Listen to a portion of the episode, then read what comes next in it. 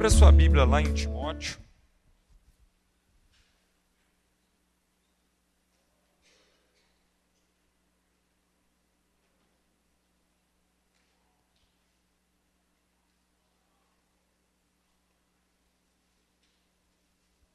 Primeira Timóteo, capítulo 1.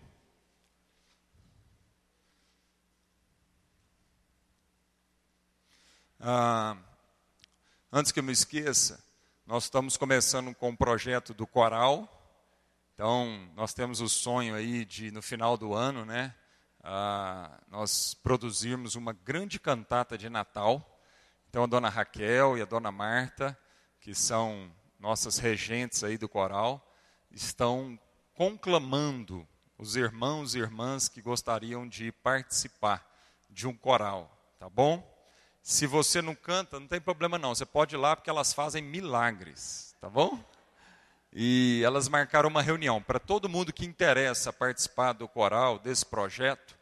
Domingo que vem, às cinco e meia da tarde. Só você chegar uma hora antes, já vem para o culto, chega uma hora antes. Elas vão ter uma reunião com você que quer participar desse projeto específico, tá bom? Domingo que vem às 17h30, 5 e meia da tarde. 1 Timóteo capítulo 1, verso, nós vamos ler de 1 a 7. Queria orar antes da gente ler. Senhor, nós abrimos a tua palavra na certeza de que ela é a verdade. E uma verdade, ela é a verdade que nos liberta que ilumina a nossa vida. Nós oramos agora pela revelação do Teu Santo Espírito. Pedimos que o Espírito Santo do Senhor, que nos conduz a toda a verdade, venha mesmo trazer revelação, iluminação, vem tirando tudo aquilo que atrapalha a gente a ouvir e receber a tua palavra. No nome de Jesus. Amém. Ah, 1 Timóteo 1. Nós vamos ler muita Bíblia hoje, então hoje nós vamos projetar também para facilitar, tá bom? Eu, o Tiago falou para mim, você não acha melhor a gente projetar os textos? Eu falei assim, é, é muito prático, mas tem um grande perigo. Daqui a pouco nós não estamos nem trazendo mais Bíblia para o culto, não é isso? E é importante a gente trazer a nossa Bíblia, anotar, grifar, né? Uh, ter essa prática. Paulo, apóstolo de Cristo Jesus, por ordem de Deus, nosso Salvador, e de Cristo Jesus, a nossa esperança, a Timóteo, meu verdadeiro filho na fé, graça, misericórdia e paz da parte de Deus Pai e de Cristo Jesus, o nosso Senhor. Partindo eu para Macedônia, roguei que você permanecesse em Éfeso para ordenar a certas pessoas que não mais ensinem doutrinas falsas e que deixem de dar atenção a mitos e genealogias intermináveis que causam controvérsias em vez de promoverem a obra de Deus que é pela fé. O objetivo dessa instrução é o amor, que procede de um coração puro, de uma boa consciência e de uma fé sincera. Alguns se desviaram dessas coisas, voltando-se para discussões inúteis, querendo ser mestres da lei, quando não compreendem nem o que dizem, nem as coisas acerca dos quais fazem afirmações tão categóricas. Então, o contexto aqui é que o apóstolo Paulo, ele escreve três cartas pastorais. A primeira carta ao Timóteo, que era o seu discípulo na fé, a segunda carta a Timóteo e a carta dele a Tito. E essas três cartas ele escreve porque ele deixa Timóteo e Tito com uma incumbência. Timóteo ele deixa em Éfeso para que ele planta, Paulo planta a igreja em Éfeso e Timóteo ele deixa então em Éfeso, ele envia Timóteo para Éfeso para que Timóteo pudesse ser o presbítero da igreja, o líder daquela igreja, o bispo daquela igreja. E da mesma forma, Tito, ele deixa Tito em Creta também com a mesma incumbência, que Tito pudesse colocar em ordem as coisas que não estavam em ordem. E uma das coisas que então esses dois discípulos precisam fazer nas respectivas cidades e região que eles estão liderança, liderança ali, é ah, repreender os falsos mestres. É repreender as pessoas que estavam ali ensinando em nome de Deus um falso evangelho. É isso que ele está dizendo. Olha, eu de, Timóteo, eu deixo você em Éfeso para que você ordene a essas pessoas que parem de ensinar falso ensinamento em nome de Deus. Então é isso que o contexto aqui. Então, muito daquilo que Paulo vai escrever para Timóteo é em cima disso. É advertindo Timóteo a respeito de que existem falsos mestres. Ora, irmãos, naquela época, Paulo ainda era vivo, apesar de que ele escreve essas cartas já no fim do seu ministério, né, já no, no estágio final do seu ministério, ele, ele ainda estava vivo. Ele tinha acabado de plantar aquelas igrejas, pouquíssimos anos se passaram e a coisa já estava degringolando, não é isso? Falsas mestres estavam ali ensinando, deturpando o evangelho. E é isso então que ele, ele, ele pede, né? Ele fala: olha, é, Fale para essas pessoas que parem de ensinar doutrinas falsas e que deixem de dar atenção a mitos e, e genealogias intermináveis, porque eles causam controvérsias em vez de promoverem a obra de Deus que é pela fé. Então ele diz: olha, o objetivo da palavra de Deus, o objetivo da instrução é o amor, ou seja, todo o ensino da palavra de Deus é para que gere no coração da igreja o amor um amor que procede de um coração puro, de uma boa consciência e de uma fé sincera. Então, Paulo está dizendo: olha, o ensino da palavra de Deus precisa provocar e produzir no coração da igreja o amor. O amor de gente que está ali com o coração puro e não por outros motivos. Não por motivo de ganância, não por motivo de vaidade, não por motivo de controle, não por motivo de, de, de, de é, é, centralização de poder. É o que Paulo está dizendo. O intuito desse ensino é que aquela igreja então aprenda sobre o amor que é proveniente de um coração puro, é proveniente então de uma consciência boa e de uma fé sincera, de uma fé não fingida.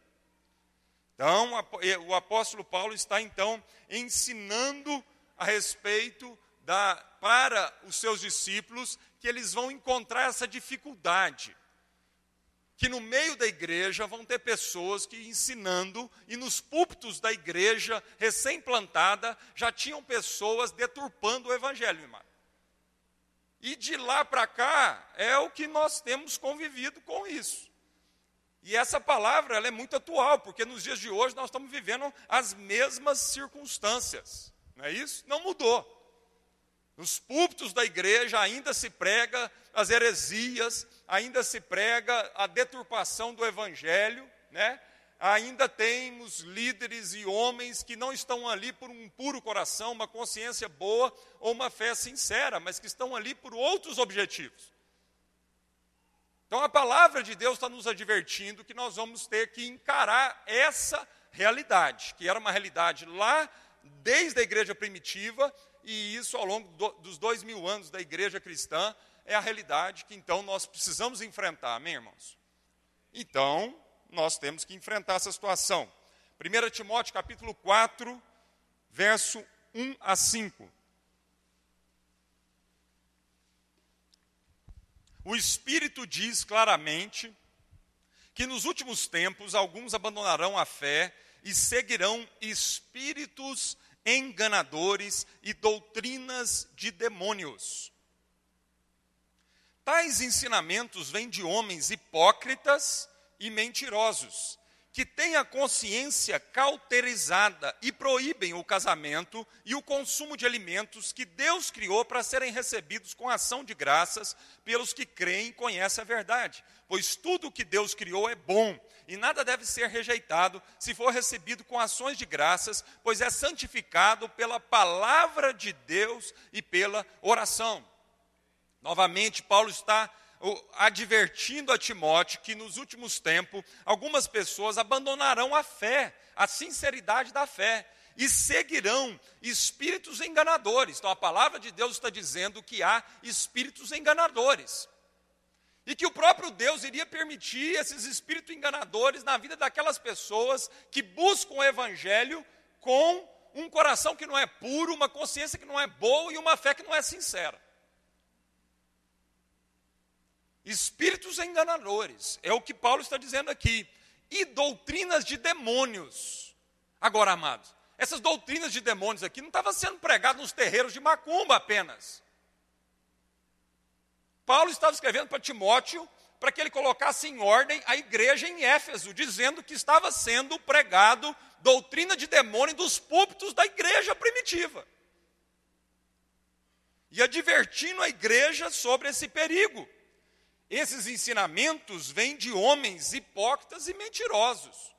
Homens que têm uma aparência de espiritualidade, homens que há, né, que impostam a voz, homens que têm uma capacidade, uma eloquência na pregação, mas que são hipócritas, que não vivem de forma coerente com essa palavra que é pregada e são mentirosos. Homens que tiveram a sua consciência cauterizada, ou seja, gente que acredita na própria mentira que ele está pregando. Porque às vezes, amado, a gente liga a televisão, a gente liga o rádio, a gente escuta de coisas sendo pregadas nos púlpitos da igreja evangélica hoje no Brasil, que a gente não acredita se a gente não escutar e não ver.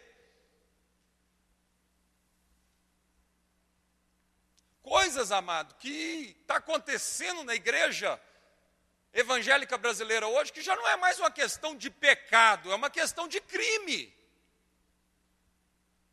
Já não é mais uma questão apenas de pecado ou não pecado, é uma questão agora de máfia, de cadeia, de crime. Nós já passamos do, do estágio apenas do pecado para uma casa de polícia. A situação é muito séria. E entristece muito nosso coração, e isso precisa gerar temor no nosso coração, e precisamos falar mais um pouco sobre isso. Não para condenar quem quer que seja, mas a, o apóstolo Paulo, em vários trechos das suas cartas, ele nos adverte a respeito dos, desse tipo de homem, desse tipo de gente, gente hipócrita, gente mentirosa, gente que tem capacidade de oratória, mas é gente que está com a mente cauterizada. É gente que você fala assim: eu não acredito que eu estou escutando isso da boca dessa pessoa. Eu não acredito que estão deturpando a Bíblia dessa forma. E é uma forma sofisticada. Mas são vãs filosofias. E Paulo então está nos advertindo. E se a gente for lá arrazoar com essas pessoas, amada, a mente está cauterizada. Eles muitas vezes estão acreditando na própria mentira que estão pregando. E foi cauterizada não porque Deus cauterizou a mente deles, mas foi cauterizada pela sua cobiça, foi cauterizada pela sua vaidade, foi cauterizada pela, pela forma é, rotineiramente que eles deram liberdade ao pecado no coração. E o pecado tem essa capacidade de cauterizando a nossa vida, as nossas emoções e a nossa mente. E sem perceber, amado, nós estamos dentro de um emaranhado de prisão e de engodo, de engano na nossa vida. Então é isso que ele está dizendo. A Segunda Guerra Mundial acontecendo, amado. Gente morrendo, o mundo em guerra. E a igreja cristã na Europa preocupada em discutir a cor da estola sacerdotal e o cumprimento da estola que o sacerdote deveria usar.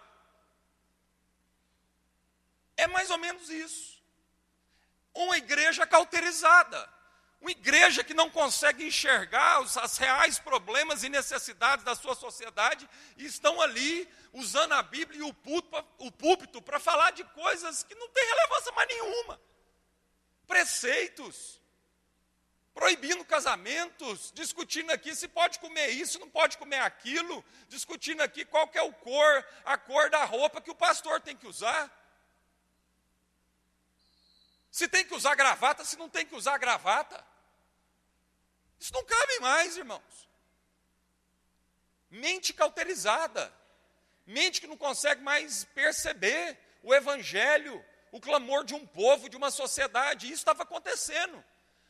a Europa inteira em guerra, o mundo inteiro em guerra, e a igreja calada, cauterizada. A igreja alemã, vendo aquilo tudo acontecer, aquelas barbaridades. Nós estamos falando da Alemanha, irmão, um dos berços da reforma protestante. Uma nação que já enviou missionários para o mundo inteiro. Nós estamos falando da Inglaterra.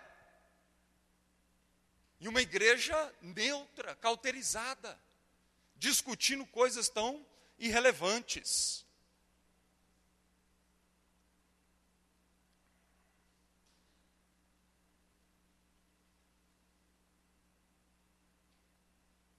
Estou tentando achar aqui o outro versículo. Passa aí, Tiago, o outro, que eu perdi aqui.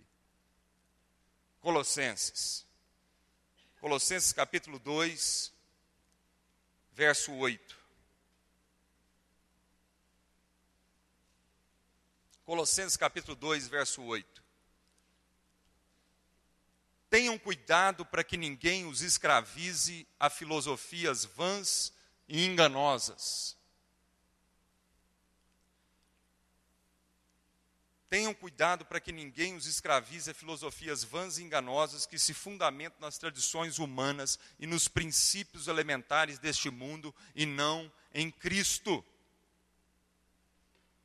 Então, Paulo está dizendo novamente aqui, amado, outra carta para outra igreja, advertindo novamente: cuidado, cuidado, porque o que está acontecendo é que as pessoas estão sendo escravizadas. A pregação da palavra de Deus deveria ser para libertar pessoas.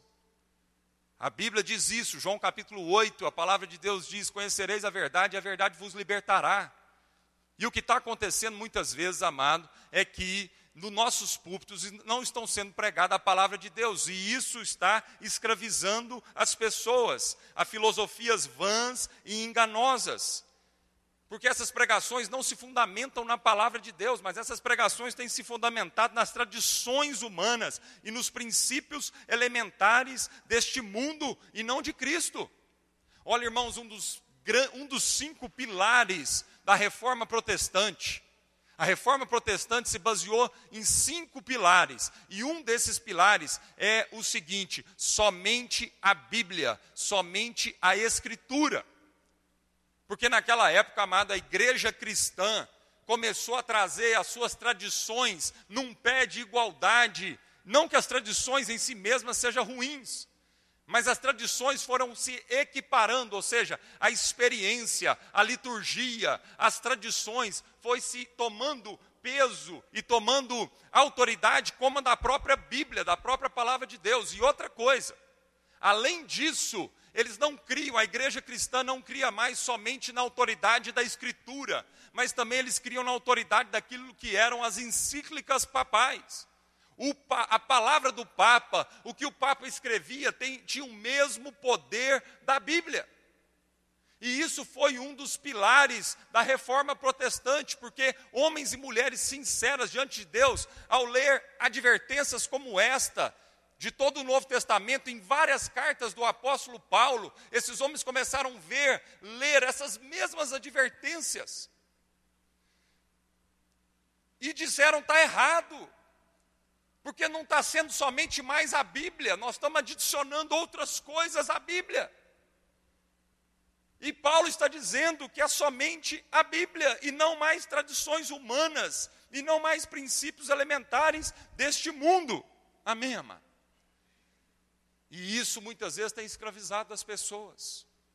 Há uns anos atrás, nós tivemos uma experiência muito difícil, muito dolorosa. Alguns irmãos começaram a chegar de, de outra né, a, a igreja aqui de Goiânia, uma igreja pequena, e, e esses irmãos começaram a chegar porque estavam acontecendo situações lá gravíssimas com a vida lá do líder dessa igreja. Gravíssimas. E então isso começou a chegar aos nossos ouvidos, e não foi uma pessoa, duas, foram várias pessoas que começaram a dar testemunho a respeito da mesma situação. Porque a Bíblia diz isso, a Bíblia fala assim: ó, você não pode aceitar um, um, testemunho de alguma coisa contra um presbítero se vier só de uma pessoa, tem que ser duas ou mais pessoas dando esse testemunho contra um pastor ou um presbítero. E foi assim que aconteceu. Irmãos, nós não temos o ministério de detetive, nós não fomos chamados para sair aí investigando a vida dos pastores na cidade de Goiânia, pelo amor de Deus. Quem somos nós? Então nós não ficamos lá cavucando, tentando achar coisas para ir lá e tal, não fazemos isso. Mas a partir do momento que a gente tem mais do que uma testemunha a respeito da vida de um pastor ou de um líder, nós também não podemos ser negligentes com isso. Porque é a igreja, é uma só igreja. É a igreja de Jesus. E aí nós fomos lá, eu, pastor Paulo Júnior, pastora Lana, fomos lá conhecer esse irmão, conversar com esse irmão e tentar entender o que é estava acontecendo e, de certa forma, exortar esse irmão, porque é assim que a Bíblia diz que a gente tem que fazer, em amor. Ninguém foi lá para condenar, ninguém foi lá para botar o dedo na cara, nada disso. Nós fomos lá para tentar entender o que estava acontecendo, porque a coisa era muito grave. Era muito grave o que aquele homem estava fazendo em nome de Deus. E foi um dos dias mais difíceis da minha vida. Eu achei que, uma certa altura da, da conversa, nós íamos apanhar, literalmente. Você acha que não tem isso na igreja, não, irmãos? Não deveria ter, né, irmãos? O reverendo Weber, esse que nós chamamos lá para pregar para a gente no Retiro de Pastores, ele foi pastor da Igreja Presbiteriana Central em Uberlândia, na década de 80, por dois anos e meio, quando a banda Sal da Terra, na época nem tinha Igreja Sal da Terra, era uma banda de jovens, formada pelo pastor Paulo Júnior e tantos outros, eram parte e eles, alguns deles eram presbíteros da igreja presbiteriana. E ele chegou lá como um pastor e ele logo entendeu que aqueles meninos, aqueles presbíteros, aqueles jovens, estavam tudo cheios do Espírito Santo. Mas aquele cheio do Espírito Santo começou a incomodar demais, né, a ala ultraconservadora da igreja. Aquela ala da igreja que acham que são donos da igreja. E aqueles outros líderes e presbíteros que achavam que era dono da igreja, começaram a criar muito atrito e foi muito difícil a situação. Numa certa altura, a coisa ficou tão tensa que o reverendo Eberman tomou um tapa na cara de um presbítero no corredor da igreja. Você dá conta de imaginar uma situação como essa? E quem conheceu o reverendo Eber fala assim: Meu Deus do céu, esse presbítero devia estar muito oprimido para fazer um negócio daquele, porque o homem é uma candura. O cara é um gentleman. O cara é uma candura em pessoa. Tomou um tapa na cara, mano. Então isso acontece, infelizmente. Infelizmente. Mas graças a Deus que depois de vinte e tantos anos, quase 30 anos, ele estava lá nesse final de semana para ver os frutos do seu penoso trabalho. Amém? Graças a Deus. Então nós estávamos ali com esse pastor, começamos a conversar com ele. E a situação foi ficando tão feia, irmão, tão feia, tão tensa, que teve uma hora eu falei: pronto, ele vai voar em cima da mesa aqui e vai agredir a gente. E aí, uma certa altura da conversa, ele virou assim: quer saber de uma coisa? Vocês vão embora, cuida das ovelhas de vocês, que eu cuido das minhas. E aí nós fomos embora, entendemos que a gente foi fiel a Deus naquilo que era a nossa função, de ir lá tentar exortar o irmão, e fizemos isso.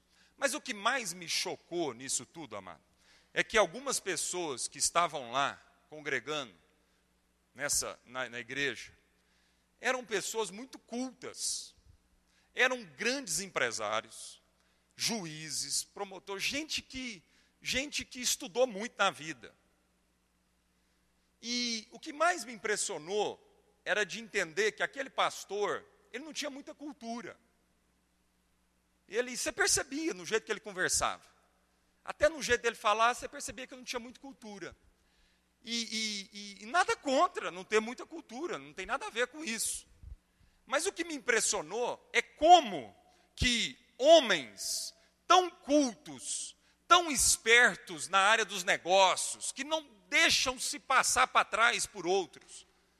Gente que é águia, gente que consegue ler nas entrelinhas, gente que não é facilmente tapeado em outras áreas da sua vida, estavam ali totalmente escravizados por aquele homem que pregava alguma coisa que não era o Evangelho.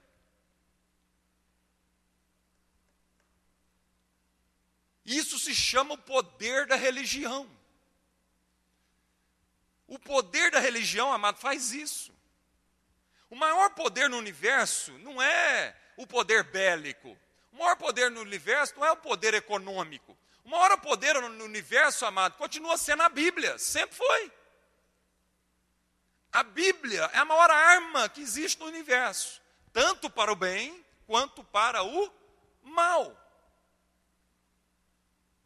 E é isso que o apóstolo Paulo está dizendo.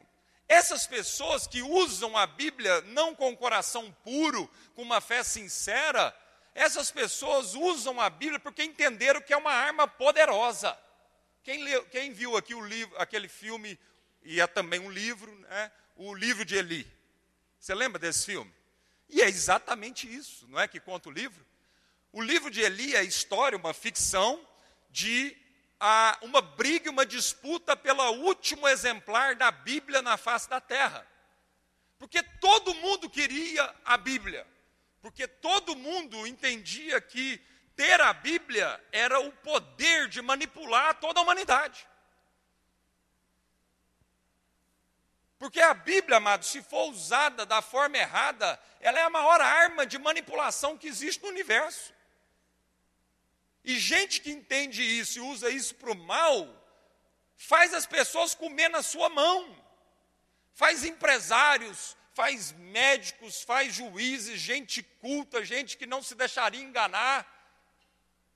Eu conheço gente, gente que não tem cultura nenhuma e domina as pessoas e usa isso de forma egoísta para controlar, para manipular, de forma cobiçosa, como fonte de lucro. É isso que o apóstolo Paulo está advertindo as nossas vidas aqui. E isso aconteceu lá naquela época, sempre aconteceu e está acontecendo hoje nos nossos dias. E nós precisamos entender isso, tomar cuidado com isso.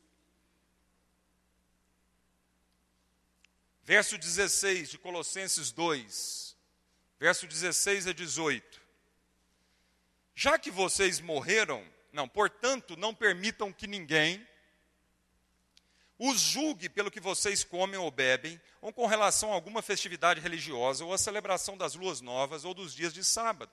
Essas coisas são sombra do que haveria de vir. A realidade, porém, encontra-se em Cristo.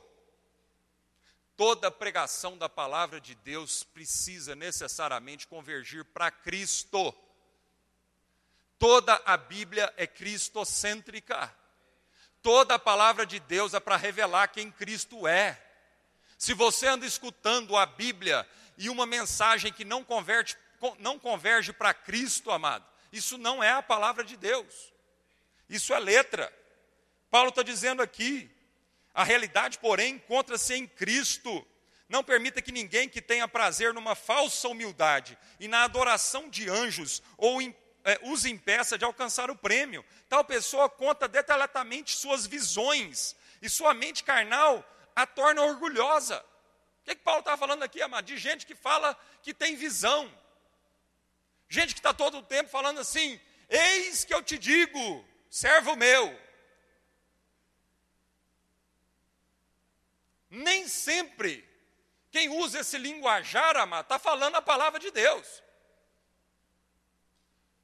É um tal de dizer que Deus diz isso, Deus diz aquilo, Deus falou isso, Deus diz isso. Se Deus diz, amado, isso tem que ser coerente com a Bíblia. E é lá que você tem que procurar coerência. Por mais que essa pessoa tenha uma aparência de espiritualidade, por mais que essa pessoa tenha visões e tenha sonhos, é o que Paulo está dizendo aqui. Não estou dizendo que Deus não possa usar essas pessoas. Eu estou dizendo, amado, que você precisa julgar a profecia.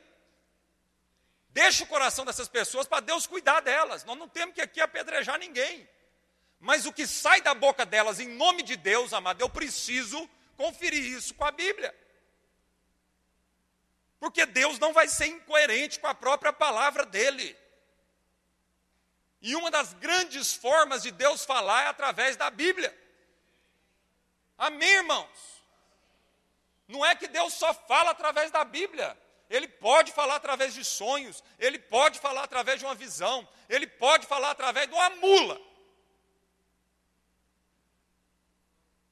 Mas Deus já falou muita coisa e está registrado na Bíblia. Então vamos ler a Bíblia. Vamos meditar na Bíblia. Pastor Paulo Júnior teve algumas semanas aqui, na última pregação dele aqui, ele falou uma coisa interessantíssima. Deus fala, Deus fala. Deus começou todas as coisas falando: haja luz, haja firmamento. Deus foi produzindo tudo, porque Deus fala, Deus ama falar. O problema, amado, é que às vezes a gente não quer que Deus fale, a gente quer que Deus responde ao que a gente quer ouvir. Esse é o problema. Mas eu não tenho dúvida de que Deus fala. Eu não tenho dúvida de que todo aquele que se aproxima de Deus, que crê que Deus é o galardoador, fala. Amém, amados?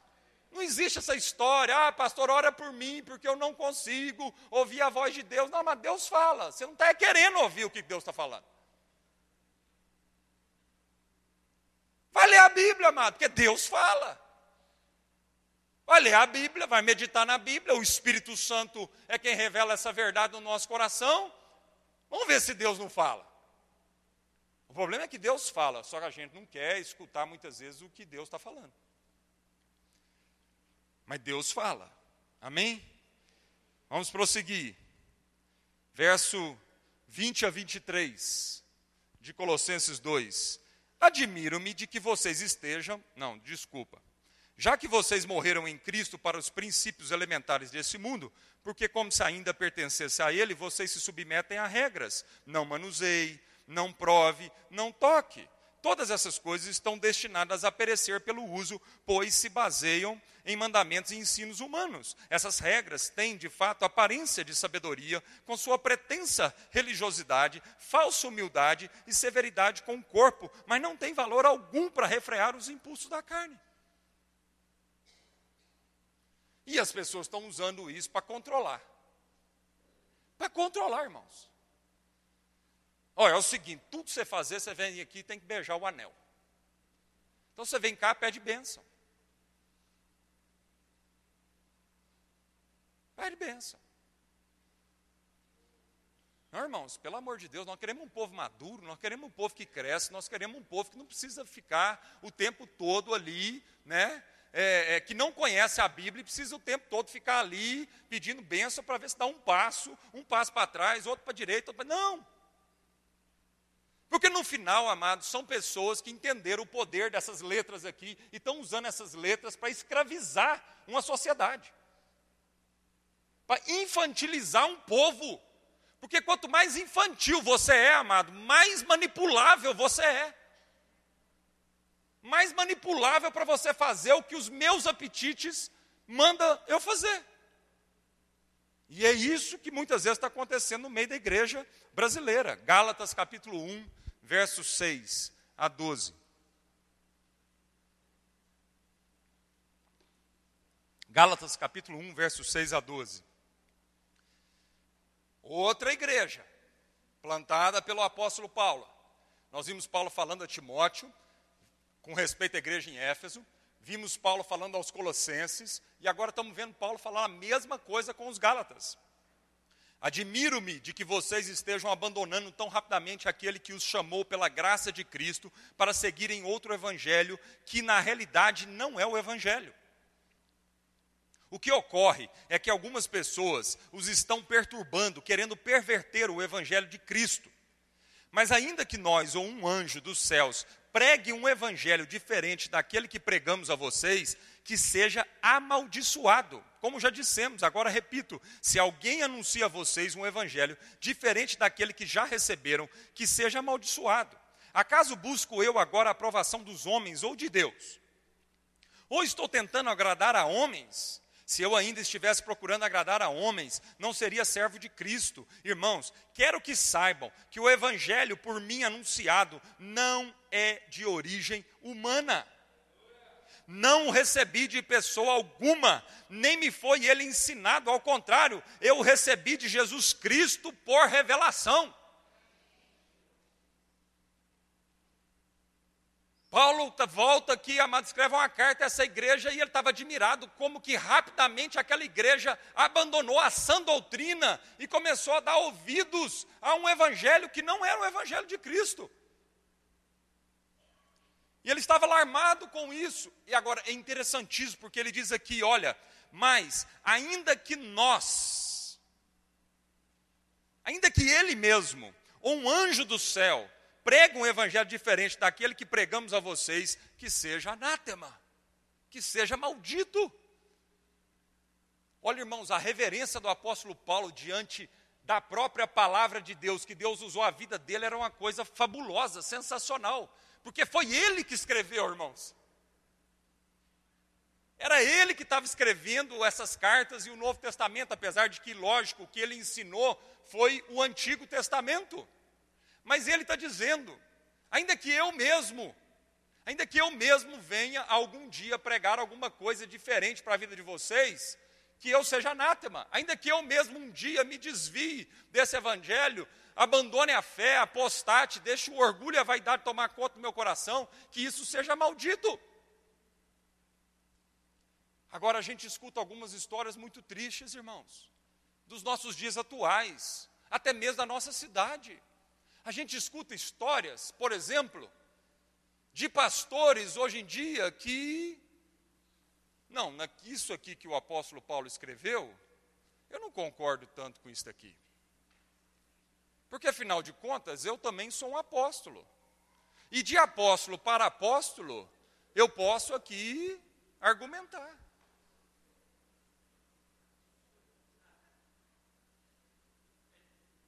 Amados, nós chegamos a esse absurdo. Nós chegamos ao absurdo que nem o próprio apóstolo Paulo se colocou nesse lugar. Nem ele mesmo se coloca nesse lugar, amado, de uma infabilidade tal, porque é a palavra de Deus.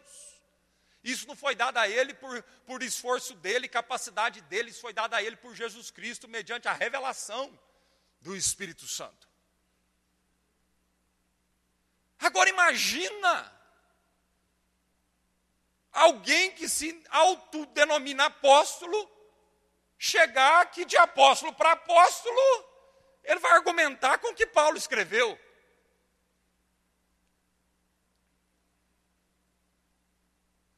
Isso estava acontecendo naquela época, isso está acontecendo nos nossos dias, e nós precisamos conversar sobre isso, porque nós estamos vendo aqui em várias cartas do apóstolo Paulo a preocupação dele com relação a essas coisas.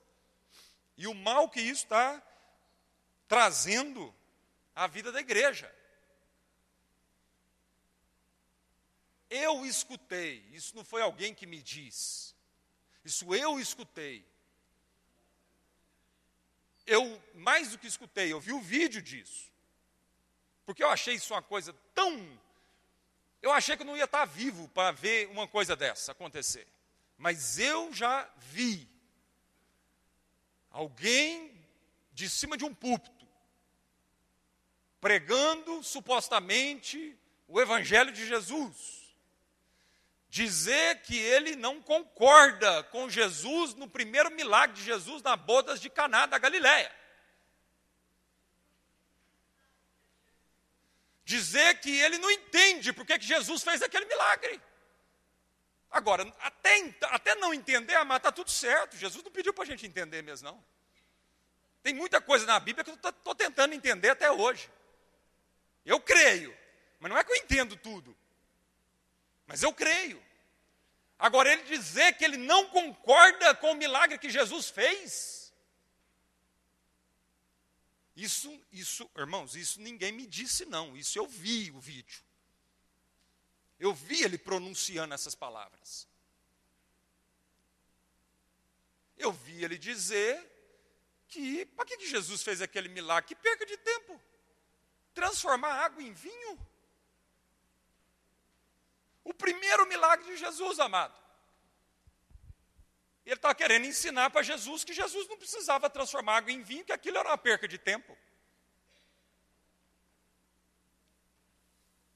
E é isso que muitas vezes está sendo pregado, não de uma forma tão explícita assim, dos púlpitos das nossas igrejas, mas às vezes, né, travestido de uma espiritualidade e de uma pregação sofisticada, que no fundo, no fundo, no fundo tem enganado as pessoas.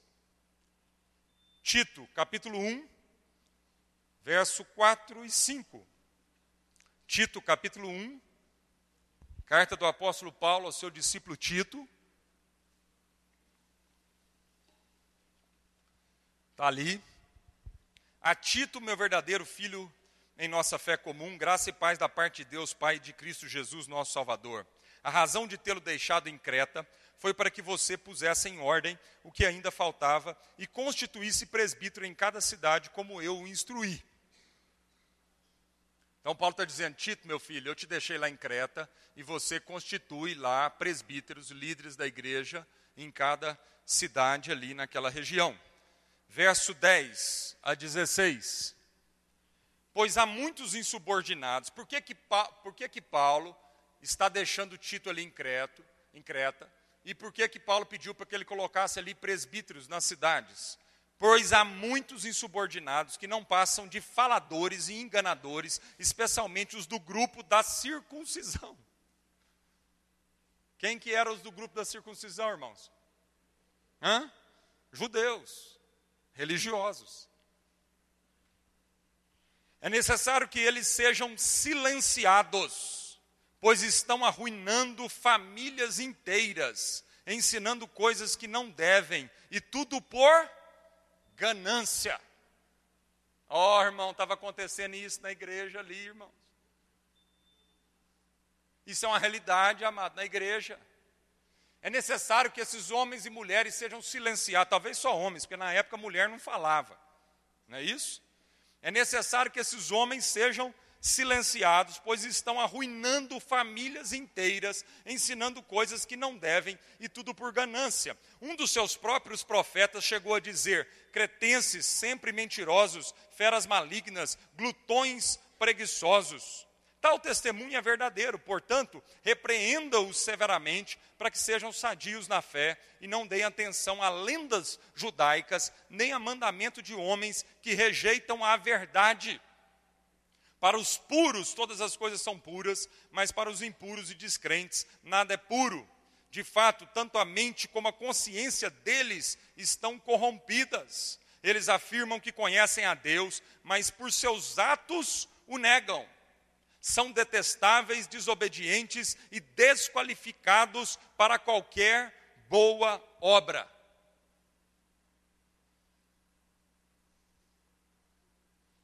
O quarto texto que a gente leu aqui, amado, a preocupação do apóstolo Paulo pela falsa doutrina. Por gente que pregava em nome de Deus, supostamente, um falso ensinamento. Nós precisamos tomar cuidado com isso, irmãos. Nunca se teve tanto acesso à pregação da palavra de Deus. E a gente tem uma tendência de achar que tudo que vem pela internet é verdade. Nós temos uma tendência de achar que tudo que vem pela internet é verdade. Toma cuidado, amado. Nós precisamos conhecer a palavra de Deus.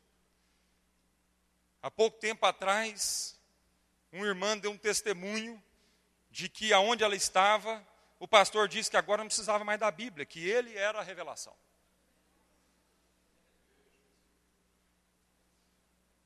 Que agora ele tinha a revelação de Deus. Irmãos, isso está acontecendo. Essas coisas que eu estou compartilhando, lógico, são os extremos. E até esses extremos é mais fácil da gente lidar com isso, porque a gente já logo percebe que o cara tá, o cara subiu no tamanho.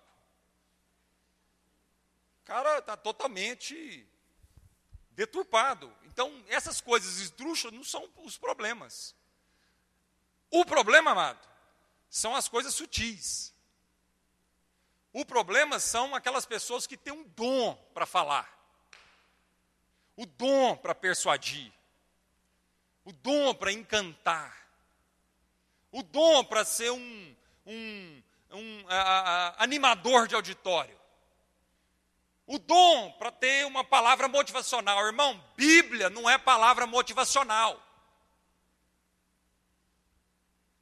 Bíblia não é, é filosofia bonitinha para você ir lá e falar, nossa, que coisa bonita, me inspirou hoje no dia. Não, amado, é muito mais do que isso. A palavra de Deus não pode ser confinada a apenas, apenas uma, uma filosofia bonita para massagear o meu ego e, e florear a minha vida. Aliás, amado, a palavra de Deus diz a respeito dela mesma que quando a gente põe ela na boca, é amarga. Mas quando a gente deglute e digere, ela é doce. Muitas vezes, amada, a palavra de Deus, ela não é palatável, ela não é agradável no sabor, ela é amarga ao primeiro momento, ela assusta ao primeiro momento, porque ela confronta, ela expõe, ela trata, ela, ela vai na ferida, ela vai no âmago, ela vai no ponto. E é isso que o escritor de Hebreus diz no capítulo 4. Ela é como uma faca de dois gumes bem afiada, capaz de separar na nossa vida o que é de Deus e o que não é de Deus. Ela é tão afiada, amado, que ela é como um bisturi capaz de separar a alma é, junta de medula. Ela é apta para discernir e revelar as intenções mais profundas do coração humano. Então a palavra de Deus é, é, essa palavra que ela ilumina aqueles cantos escuros da nossa vida, que a gente não quer que esteja tão iluminado assim. Nós queremos continuar na penumbra. Mas a palavra de Deus tem esse poder no nosso coração de nos libertar, porque ela é luz para o nosso caminho, ela é lâmpada para o nosso pé, ela ilumina o nosso caminhar. Então, muitas vezes, a um primeiro momento, ela agride, ela confronta, ela é amarga, mas a todo aquele que recebe essa palavra, que crê nessa palavra e que se dispõe a viver de forma prática o que essa palavra diz, ela vai se transformando cada vez mais num doce maravilhoso, num mel maravilhoso. Amém, irmãos? Aquele que experimenta o benefício da palavra de Deus, se torna apaixonado pela palavra de Deus, e ele quer conhecer mais a palavra de Deus, ele quer meditar mais na palavra de Deus, ele quer obedecer mais à palavra de Deus. Porque a palavra de Deus tem resposta para a sua alma, ela tem resposta para as suas questões, ela tem resposta para qualquer tipo de dúvida e angústia do coração humano, irmão. Já contei aqui um domingo que, quando eu era jovem, estava vivendo um momento muito angustiante na minha vida, uma situação para mim era grande, porque eu era apenas um jovem, e um dia desse, numa manhã de angústia, eu orei, clamei, Espírito Santo fala comigo, e eu abri a palavra de Deus e comecei a ler o livro de Esdras, e quando eu comecei a ler o livro de Esdras, eu queria terminar o livro de Esdras, porque era a minha vida sendo descrita pelo Espírito Santo de Deus. Um livro do Antigo Testamento, um livro que eu nunca tinha aberto na Bíblia. Mas aquilo era a minha vida, aquilo era altamente relevante, uma história que aconteceu milhares de anos atrás. Que mistério é esse? Como uma história que aconteceu há milhares de anos atrás poderia ser tão atual ao problema, à questão, à angústia no meu coração naquela manhã? Mas ela tem esse poder, a palavra de Deus tem esse poder. Então ela é doce, irmão. Ela é difícil de ser engolida. Mas quando nós nos dispomos a engolir essa palavra, e ela vai sendo digerida, e ela vai alimentando cada célula do seu corpo, da sua vida, da sua alma, do seu espírito, ela vai fortificando a sua vida. Amém, irmãos? Ela vai preenchendo o seu pensamento, isso é a palavra de Deus. Para terminar, 2 Timóteo, capítulo 3, verso 14. 2 Timóteo, capítulo 3, verso 14. Pode passar, Tiago, nós vamos pular esse texto aí. Isso. 2 Timóteo, capítulo 3, verso 14 ao 17. Quanto a você, então, Paulo adverte com relação ao falsos mestres e ensino da palavra de Deus. E então, ele diz assim para Timóteo: Quanto a você, porém, permaneça nas coisas que aprendeu e das quais tem convicção, pois você sabe de quem o aprendeu. Porque desde criança você conhece as sagradas letras, que são capazes de torná-lo sábio para a salvação mediante a fé em Cristo Jesus. Toda a Escritura, ela é inspirada por Deus e útil para o ensino, para a repreensão, para a correção e para instrução na justiça, para que o homem de Deus seja apto e plenamente preparado para toda boa obra. Ah, irmãos, a palavra de Deus, toda ela, toda, toda ela, do primeiro versículo de Gênesis ao último versículo de Apocalipse, toda ela é inspirada por Deus. Presta atenção, Abel. A Bíblia não contém a palavra de Deus. A Bíblia é a palavra de Deus. Se eu achar que a Bíblia contém a palavra de Deus, eu vou pegar simplesmente o que me interessa, naquilo que satisfaz aos meus apetites, e vou menosprezar aqueles textos que são tão desafiadores na minha vida. Mas você não aprende Bíblia pensando alguns versículos da Bíblia e montando a sua própria doutrina em cima desses trechos. Porque é o que muita gente tem feito. O que muita gente tem feito, amado, é em cima de alguns trechos da Bíblia, montam a sua própria teologia, a sua própria doutrina, de acordo com seus próprios apetites. Por isso, a Bíblia é a maior de todas, é a mãe de todas as heresias. Porque as grandes heresias, amado, não é feita de coisas fora da Bíblia. As maiores heresias são sofisticadas, têm aparência de espiritualidade e são retiradas da própria Bíblia. O próprio Satanás fez isso com Jesus. Quando Satanás foi tentar Jesus, amado, ele pensou te textos, princípios ali, né, da Bíblia, mas ele deturpou isso. Não foi isso? Quando ele foi tentar Jesus, ele chegou para Jesus e diz: Olha, se você pode dizer essa pedra para converter em pão. Porque a própria Bíblia te dá autoridade para fazer isso. E como é que Jesus responde Satanás? Mas a Bíblia também diz, a palavra de Deus também diz que nem só de pão viverá o homem. O próprio Satanás, amado, usa a, a palavra, usa a letra fora de um contexto dela geral. E isso é perigoso. Então, quando você for estudar a Bíblia, você precisa ter um conhecimento geral da Bíblia. Porque o que vai te livrar, amado, das falsas doutrinas e heresias é entender cada vez mais que toda a escritura ela se autoconfirma. Amém? Em nome de Jesus. E aí então, prosseguindo o texto aí de Timóteo, no capítulo 4, 2 Timóteo 4, de 1 a 5, na presença de Deus e de Cristo Jesus, que há de julgar os vivos e os mortos por sua manifestação e por seu reino, eu o exorto solenemente. Eu o exorto solenemente, igreja. Paulo está nos exortando solenemente. Pregue a palavra.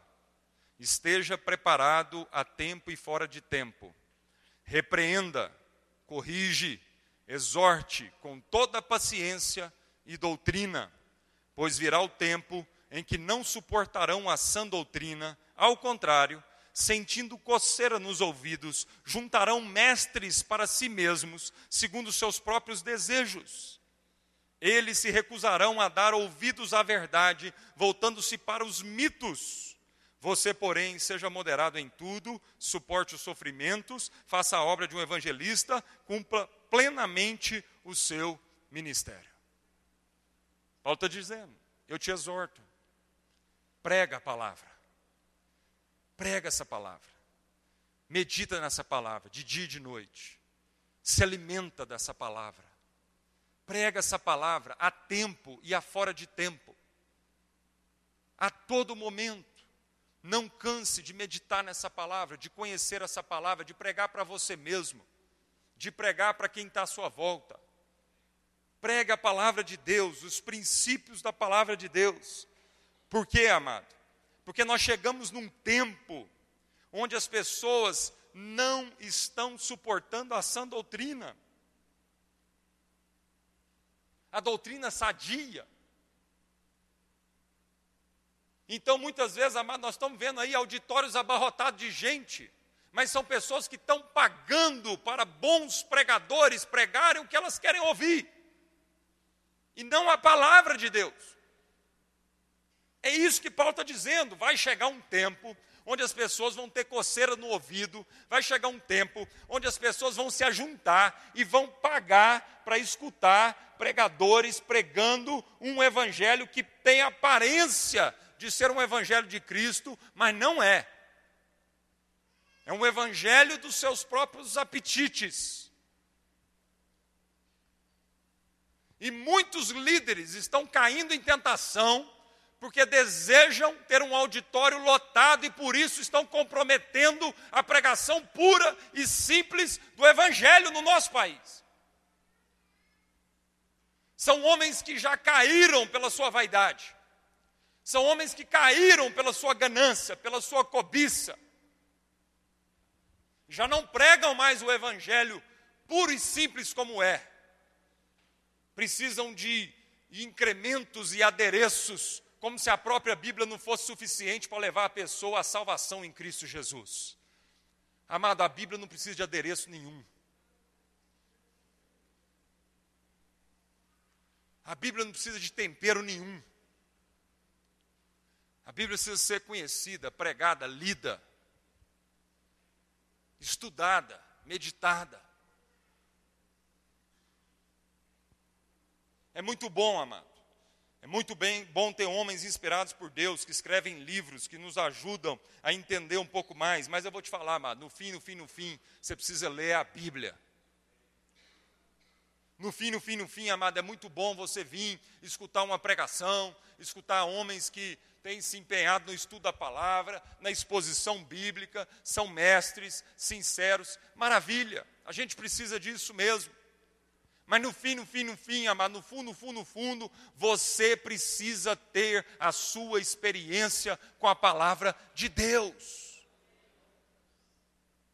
Debruce em cima da palavra de Deus. Peça ao Espírito Santo revelação. Eu tinha um amigo de infância, nós somos separados, depois ele mudou de cidade. Um dia ele voltou lá para Uberlândia, ele me encontrou. E ele conversando comigo, tentando me evangelizar, e eu tentando evangelizar ele. Só que o que a gente não sabia é que os dois tinham se convertido já. Quando a gente descobriu que nós tínhamos se convertido, foi uma festa. E aí eu perguntei para ele, como é que foi a sua conversão? Ele falou assim, como é que foi minha conversão, Marcos? É o seguinte, um dia eu me deparei com a Bíblia. E eu comecei a ler a Bíblia de Gênesis e Apocalipse. Eu falei, mesmo rapaz, sozinho? Você não foi numa igreja? Não. Sozinho no meu quarto, comecei a ler a Bíblia de Gênesis Apocalipse. Eu falei, é, e aí? Não entendi nada.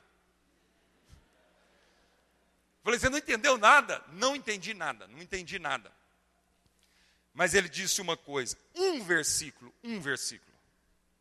O Espírito Santo marcou no coração e na mente dele.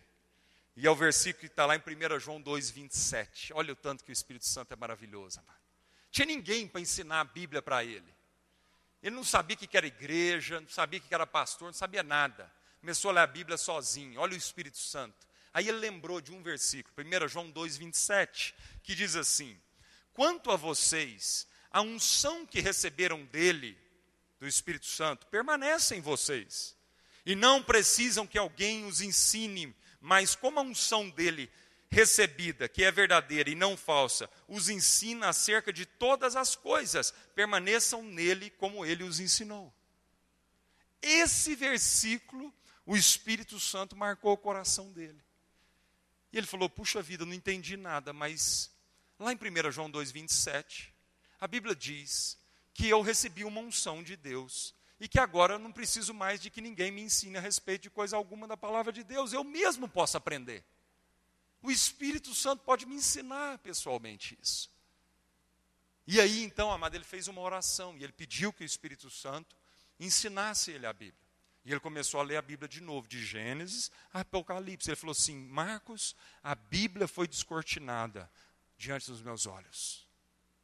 Ficou dois anos só ele, a Bíblia e o Espírito Santo.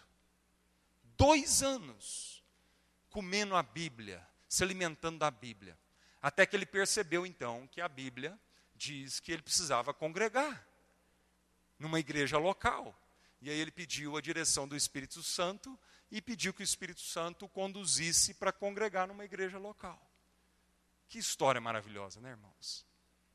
Vamos orar, feche seus olhos.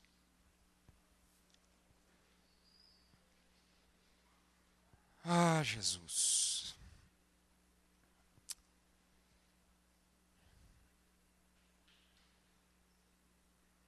Eu quero te desafiar a você ter experiências tão profundas com a palavra de Deus, meus irmãos.